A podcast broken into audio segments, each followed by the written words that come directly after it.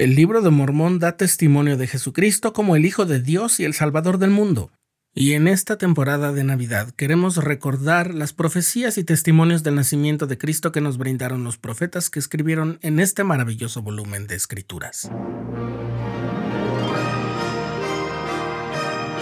Estás escuchando el programa diario,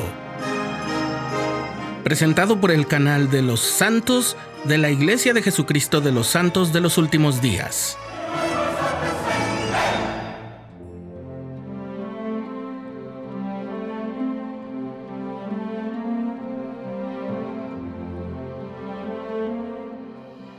En los primeros capítulos del libro de Mormón, leemos de un sueño que el profeta Ley tuvo en el que veía un árbol cuyo fruto era deseable para hacerlo a uno feliz.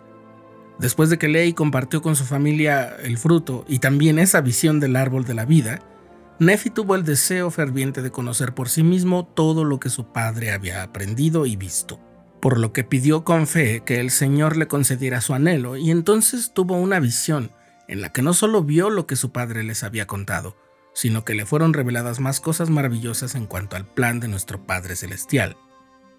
Una de esas cosas es la visión que Nefi tuvo sobre el nacimiento de Cristo, que habría de acontecer unos 600 años después. Vi la gran ciudad de Jerusalén y también otras ciudades, dice el capítulo 11 de Nefi. Y vi la ciudad de Nazaret, y en ella vi a una virgen, y era sumamente hermosa y blanca. Y ocurrió que vi abrirse los cielos, y un ángel descendió y se puso delante de mí y me dijo, He aquí, la Virgen que tú ves es la madre del Hijo de Dios según la carne. Y aconteció que vi que fue llevada en el Espíritu, y después que hubo sido llevada en el Espíritu por cierto espacio de tiempo, me habló el ángel diciendo, Mira. Y miré y vi de nuevo a la Virgen llevando a un niño en sus brazos y el ángel me dijo, He aquí el Cordero de Dios, sí, el Hijo del Padre Eterno. Muchos siglos más tarde, el profeta Alma enseñó lo siguiente al pueblo de un lugar que se llamaba Gedeón. El Espíritu me ha dicho esto. El Hijo de Dios viene sobre la faz de la tierra, y he aquí nacerá de María en la tierra de nuestros antepasados, y siendo ella virgen, un vaso precioso y escogido, a quien se hará sombra y concebirá por el poder del Espíritu Santo, dará a luz un hijo, sí, aún el Hijo de Dios. Y él saldrá sufriendo dolores, aflicciones y tentaciones de todas clases, y esto para que se cumpla la palabra que dice, tomará sobre sí los dolores y las enfermedades de su pueblo, y tomará sobre sí la muerte, para soltar las ligaduras de la muerte que sujetan a su pueblo. Y sus debilidades tomará él sobre sí para que sus entrañas sean llenas de misericordia según la carne, a fin de que según la carne sepa cómo socorrer a los de su pueblo de acuerdo con las debilidades de ellos. Esa es una de las profecías con mayor claridad que se hayan escrito sobre la vida del Salvador. Una de las partes culminantes del libro de Mormón es el relato que hace del nacimiento de Cristo a pesar de que éste aconteció a una enorme distancia de los moradores del continente americano. El elder David A. Bednar del Quórum de los Doce Apóstoles recordó este relato en el devocional de Navidad de 2015. En la tierra de Saraemla, unos años antes del nacimiento del Salvador, Samuel el Amanita fue entre el pueblo a predicar el arrepentimiento y profetizar de Cristo. Imaginen que tienen 10 años y que están entre la multitud que escucha a un profeta de Dios hablar de este modo. He aquí os doy una señal.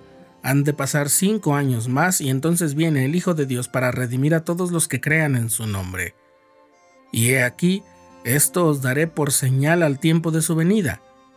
Habrá grandes luces en el cielo, de modo que no habrá oscuridad en la noche anterior a su venida al grado que a los hombres les parecerá que es de día. Por lo tanto, habrá un día y una noche y un día como si fueran un solo día y no hubiera noche. Y esto os será por señal y aparecerá una estrella nueva. Con el paso del tiempo, empezaron a cumplirse más plenamente las profecías de los profetas porque empezó a haber mayores señales y mayores milagros entre el pueblo. Ahora imaginen, dice el elder Bednar, que han pasado cinco años y que ya son adolescentes y pueden recordar con claridad las profecías de Samuel mientras ven el mundo en el que viven. Pero hubo algunos que empezaron a decir que ya había pasado el tiempo para que se cumplieran las palabras que habló Samuel. Así dice el relato del libro de Mormón. Y continúa. E hicieron un gran alboroto por toda la tierra. Y las personas que creían empezaron a apesadumbrarse en gran manera no fuese que de algún modo no llegaran a verificarse aquellas cosas que se habían declarado. Y sucedió que los incrédulos fijaron un día en el cual se habría de aplicar la pena de muerte a todos aquellos que creyeran en esas tradiciones, a menos que se verificase la señal que había indicado el profeta Samuel. ¿Cómo habrá sido esperar la señal de la llegada del Salvador y a la vez enfrentar la terrible posibilidad de morir? El elder Bednar pregunta si podríamos mantenernos firmes e inalterables en la fe o si dudaríamos. Luego, efectivamente, se dio la señal del nacimiento de Cristo que predijo Samuel. En medio de un ambiente de persecución religiosa y a la tierna edad de unos 15 años, una noche, ustedes se maravillan cuando cae el sol, pero no hay oscuridad dice el libro de Mormón, y empezaron a comprender que el Hijo de Dios pronto aparecería. Sí, todos los habitantes se asombraron a tal extremo que cayeron al suelo, y sucedió que no hubo oscuridad durante toda esa noche, sino que estuvo tan claro como si fuese mediodía. Y aconteció que en la mañana el sol salió de nuevo, y entendieron que ese era el día en que había de nacer el Señor, por motivo de la señal que se había dado y habían acontecido, sí, todas las cosas según las palabras de los profetas. Y aconteció también que apareció una nueva estrella de acuerdo con la palabra. El día que Jesús nació fue un día de liberación para los creyentes en el nuevo mundo. La luz como la señal del nacimiento del Salvador literalmente le salvó la vida. Y eso apenas era un símbolo de la forma en la que Jesucristo nos ayuda a alcanzar la salvación eterna.